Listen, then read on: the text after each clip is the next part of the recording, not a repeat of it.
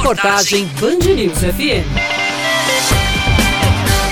Iniciada em dezembro do ano passado e com investimento de mais de 4 milhões de reais, a barreira recebeu um volume de quase 17 mil metros cúbicos de pedras, com uma extensão de cerca de 2 quilômetros de enrocamento. A secretária municipal de infraestrutura, Sachenka Bandeira, explica como uma mureta feita de pedras deve diminuir a erosão natural causada pela quebra das ondas do mar na barreira. É, as ondas quebravam no pé da barreira e criava erosão, fazendo com que acontecesse o desmoronamento de alguns pontos daquela área da falésia. Então, com esse perfil que nós fizemos, com essa, essa, essa linha em toda a falésia, ela faz a proteção exatamente nesse papel. Então, hoje, quando as ondas batem, em vez de bater no pé da barreira, causando a erosão, eles batem a onda nesse enroncamento.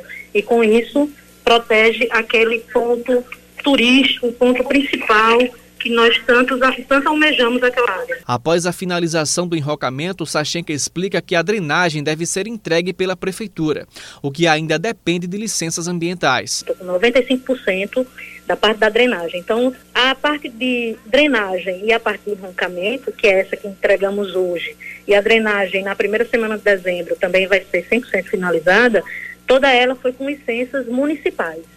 Mas a parte de engorda da praia, como também a parte dos quebra-mares, que ela vai estar a mais ou menos 300 metros de distância lá do ponto da falésia, dentro do mar, elas são, são licenças que a gente precisa da Subema. Então, os projetos estão prontos, esperando essas licenças para que a gente possa fazer a licitação desses projetos. A construção da rede de drenagem consiste na implantação de 10 novos trechos, que vão se integrar à rede já existente nos bairros de Altiplano e Seixas. A intervenção vai disciplinar o curso das águas das chuvas até a praia, reduzindo o impacto que ela causava no alto da barreira durante o escoamento.